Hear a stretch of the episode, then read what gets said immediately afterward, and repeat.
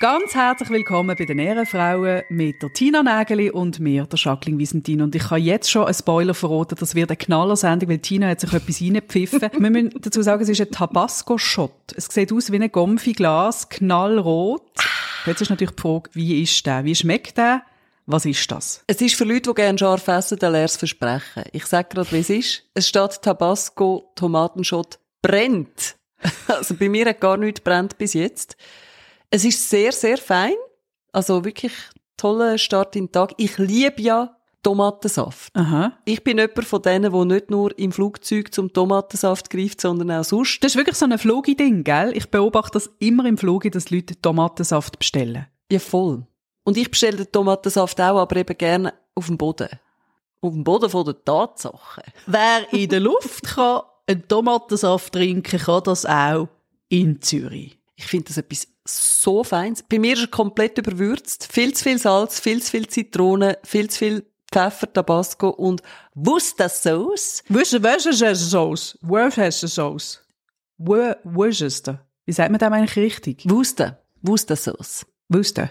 Es kommt ein bisschen darauf an, welche. Es gibt eben Worcestershire und Worcestershire Sauce, glaub's. Egal, Wurst. Die wissen es selber nicht. Es ist auf jeden Fall das Wort, das zweite, wo die wenigsten Leute können aussprechen können. Bis jetzt haben wir ja immer dank Elton John gemeint, sorry seems to be the hardest word. Aber nein, es ist eigentlich Worcestershire. Aber es ist ja klar, dass er das nicht genommen hat für seinen Song, oder? Ich meine, Worcestershire seems to be the hardest word, das holpert einfach. Worcestershire seems to be the hardest word. Jetzt ist er ja Rentner, der liebe Elton. Stimmt. Und es könnte schon noch sein, dann kommt man ja auf Ideen, wenn man plötzlich Zeit hat. Meinst du, er hat bald einen Werbedeal an den Backen? Das könnte sein. Wir haben wieder so tolle Nachrichten bekommen. Merci vielmals für alle, die uns hier wöchentlich schreiben. Zum Beispiel die Nina. Sie bezieht sich auf eine Podcast-Folge, wo ich als True Crime Jackie unterwegs war und wirklich äh, hellhörig geworden bin. Bei einem Mann, der durch die Straße gegangen ist, ein Kind so über die Schulter gelegt, weißt? und ich gefunden, das könnte eine Entführung sein. Ich bin heute noch nicht sicher. heute noch nicht sicher, was dort der Fall war. Aber ich bin dann dem Mann unauffällig hinten drin. Und sie hat gesagt, sie hat so eine ähnliche Situation erlebt. Sie sagt, True Story, die Frau von einem Arbeitskollegen ist mit der gemeinsamen fünfjährigen Tochter im Einkaufsladen und die Kleine fragt ganz laut raus, wie sie halt so sind, die Kleinen, du Mami, bin ich wirklich die Kind, weil ich passe ja gar nicht in den Bauch? Nein. Und dann hat er eine ältere Frau gehört und hat die Filialleitung informiert. Die Nein. Filialleitung hat der Polizei angerufen. Und die Mami hat also mit allen vorhandenen Ausweisen müssen belegen, dass die Kleine wirklich ihres Kind ist. Und ich kann das so gut nachvollziehen und finde auch lieber einmal zu viel äh, jemanden informieren als einmal zu wenig. Das stimmt.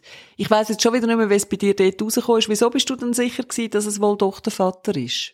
Es hat dann sehr vertraut gewirkt. Die haben da rumgespielt, das Kind ist dann offensichtlich doch nicht, Betäubt gewesen.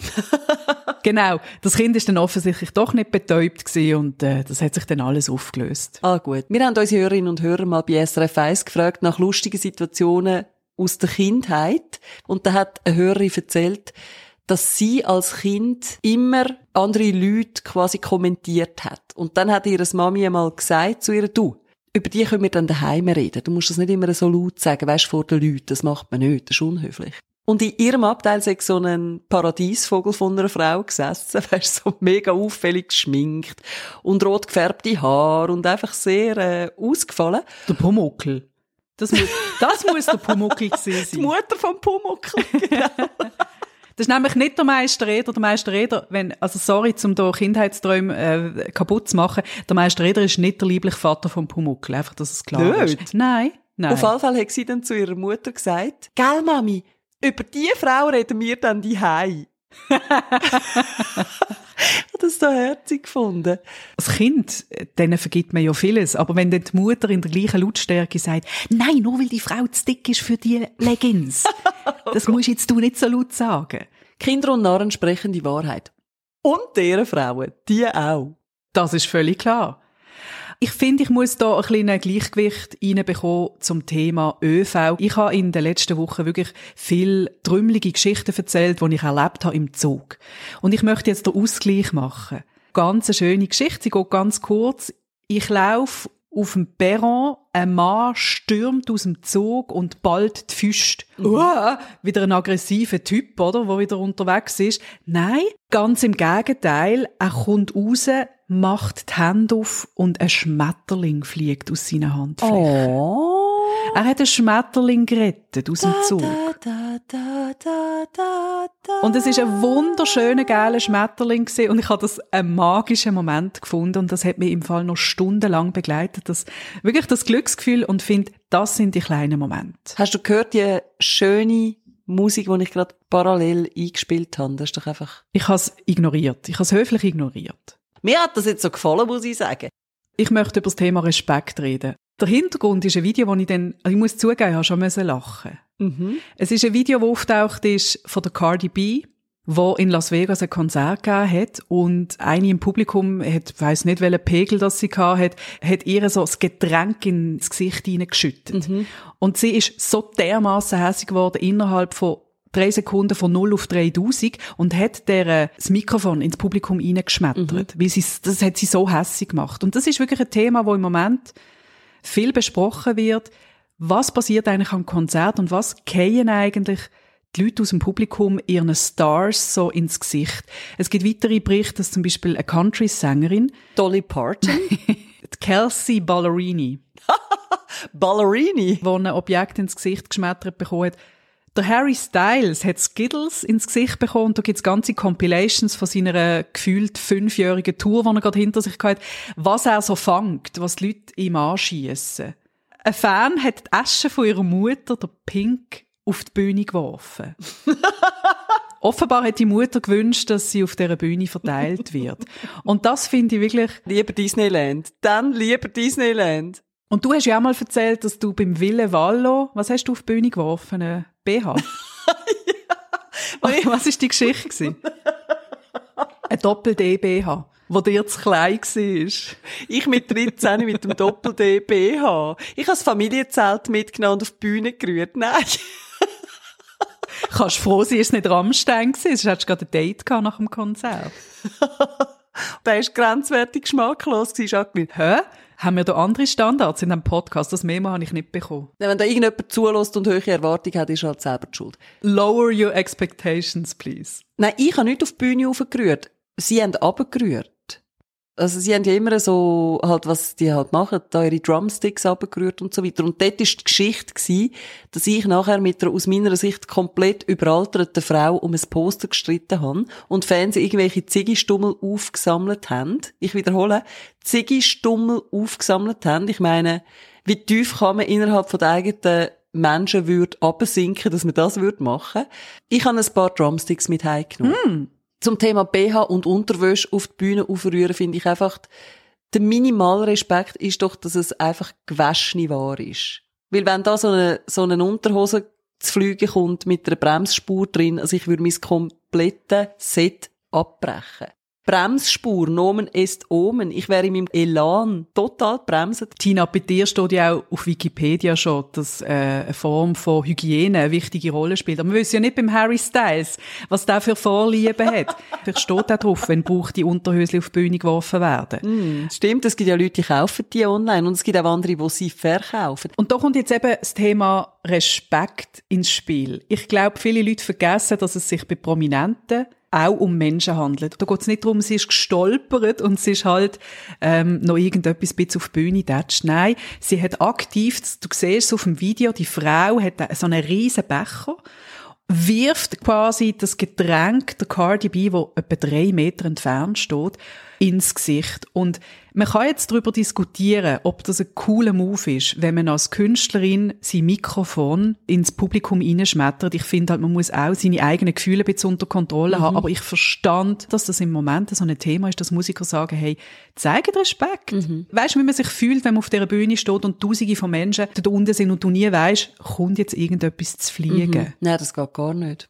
Ich finde es sehr recht anstrengend, muss ich sagen, wenn ich aus der Tiefgarage rausfahre bei SRF und dann nachher kommen all die Hösli und weiss der Gucker was zu fliegen. Ich mache amigs wirklich schon in der Garage, mache ich also amigs den Scheibenwischer an. Ja. Das verstand ich absolut. Einfach zum den Durchblick behalten, oder? Also ich glaube, wir können uns einigen darauf, dass es auch Gegenstände gibt, wo man durchaus Freude daran hat. Hunderter Nötli, Tausiger Nötli. Hundewelpen. nein, das, Armen. nein, die müsst ihr nicht werfen, bitte. Die könnt ihr mit dem Heliumballon führen schicken. Von wegen Tausendernötli führen rühren. Habe ich dir eigentlich mal erzählt von unserer irrsinnigen Idee als Studentinnen und Studenten, dass wir eine Pimps and Prostitutes Party machen? Ah ja, nein. Ich bin nicht eingeladen gewesen. Mhm, okay, weiter. Nein, da haben wir uns auch noch nicht gekannt. Da sind wir alle verkleidet als Pimps und Prostitutes. Ich meine, das würde heutzutage ja kein Mensch mehr freiwillig machen, das Motto. Und wir haben halt gefunden, wir sind hot. Also ich weiß gar nicht, wer die dumme Idee gehabt, aber als Student findest du ja dann so, hey, why not? Ja. Die Party war dann so aufgebaut, gewesen, dass es äh, Go-Go-Stangen, die ist dann ziemlich früh am Abend übrigens schon zusammengekracht, wo irgendjemand dran gehangen ist. Ich bin es nicht gewesen. Wir haben uns dann alle wie Pimps und Prostitutes angelegt. Und mein Problem an dem Abend war aber, gewesen, wo mich dann wirklich noch verfolgt hat, bis heute übrigens, dass unser sehr sympathischer Nachbar, der im gleichen Haus gewohnt hat wie ich, also der Hausbesitzer, ist irgendwie so um die 70 gewesen, so ein kleines, freundliches Mandli. Wo ich aus dem Haus bin, in meiner Verkleidung, ist der entgegengekommen. Und den Blick vergesse ich einfach nie mehr. Kannst du beschreiben, wie du ausgesehen hast? Ich habe irgendwie so Netzhändchen angehabt und ein viel zu kurzes, so ein Lackröckli und dann so ein mega enges rotes Top. Also es hat wirklich ausgesehen, einfach, ja halt einem Motto entsprechend. Und dann kommt mir der Vermieter entgegen und er hat wahrscheinlich einfach so gedacht, oh Lord, wem habe ich das Zimmer vermietet? Bei dem hast du gerade die Fantasien angeregt.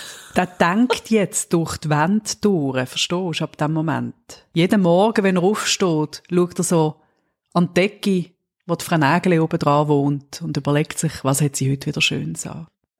Übrigens, Jacqueline, mal wieder ein komplett sinnbefreiter TikTok-Trend. Es geht ums Essen. Jetzt postet Frauen ihre Znacht unter dem Begriff Girl Dinner. Was ist ein Girl Dinner? Ein Teller mit einer Scheibe Brot und einer Wurst. Oder ein Teller mit äh, einem Joghurt drauf und ein bisschen Gurke und einem Brot. Einfach, was man halt so im Kühlschrank hat. Und das heißt jetzt Girl Dinner auf TikTok und trendet gerade mega. Also das kalte Blättli, hä? Für mich ist das einfach ganz ein normaler Nacht. Der Begriff wird übrigens auch noch als feministisch angeschaut, weil wir Frauen jetzt mal zeigen, dass wir nach einem total anstrengenden Tag nicht auch noch kochen. Wie extrem rebellisch ist denn das? Ah. Also ich nehme einmal nicht das Buch vom Otto Lengi oder von der Tanja Gandhi zu führen. Man braucht nicht sieben Zutaten aus meinem Gewürzregal, sondern ich mache einfach ganz easy ein kaltes Blättli. Shame on you, Jacqueline. Girl Dinner. Hashtag Own Your Life. Emanzipation aus meiner Sicht ad absurdum geführt, mal wieder. Weil so weit sind wir doch eigentlich alle schon lang nicht. Man sagt ihm einfach Kaffee Gomple oder kaltes Blättli oder wie auch immer. Einfach am Abend noch geschwind etwas essen, was halt gerade rum ist.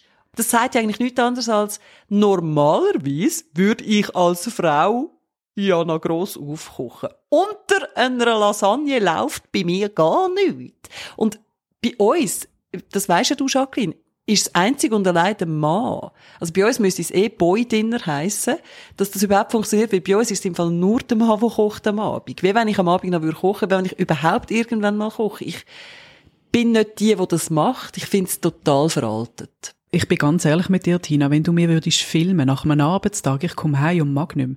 Ich mache auch Hashtag Girl Dinner, aber ich tue es nicht einmal schön anrichten auf so einem Keramikteller aus Portugal, weißt du, aus der Manufaktur. Nicht? Nein, Stopfst du es einfach rein? Was ich mache, was ich mache ist, erster Gang in die Küche, drei Tomatli, mampf, mampf, mampf, Mhm. Knabberleisten, dann gehe ich weg, habe das Gefühl, das lenkt jetzt, merke natürlich, ich habe immer noch Hunger, gehe wieder in die Küche, hole ein paar Gürkli, dann laufe ich wieder weg, gehe wieder in die Küche und so weiter und so fort. Das ist auch Girl Dinner. Andere, die es schon von Anfang an machen, vielleicht noch ein Spiegelei. Ich laufe einfach zehnmal in die Küche. Du machst Healthy Fitness Dinner, weil du laufst mehrfach hin und her und es sind Gürkli und Tomatli. Wir kommen zu den Fragen von euch. Der Zubla möchte wissen, ihr habt zwei Wochen Malediven gewonnen. Wir können jetzt aufhören. Ich finde, die Frage beendet. Zwei Wochen Malediven, ich wäre so dabei. Also, es geht aber noch weiter. Doppelzimmer oder Einzelzimmer? Tina? Also ich meine, wenn du in die Flitterwoche gehst, dann machen Einzelzimmer ja nicht sehr viel Sinn, außer man will wirklich ganz sicher gehen, dass die Beziehung frisch bleibt und der eine schnarcht einfach wie ein Wald voll Affen. Dann Also ich gehe jetzt davon aus, dass wir zwei gemeint sind. Wir zwei gehen zwei Wochen zusammen auf die Malediven. Ich bin ganz ehrlich. Es ist schon vorgekommen, dass ich mit Freundinnen in die Ferien gegangen bin und wir haben Einzelzimmer bucht, ganz einfach, weil, ähm, weil wir uns das gönnt haben. Weil wir uns das einfach gönnt haben. Ja.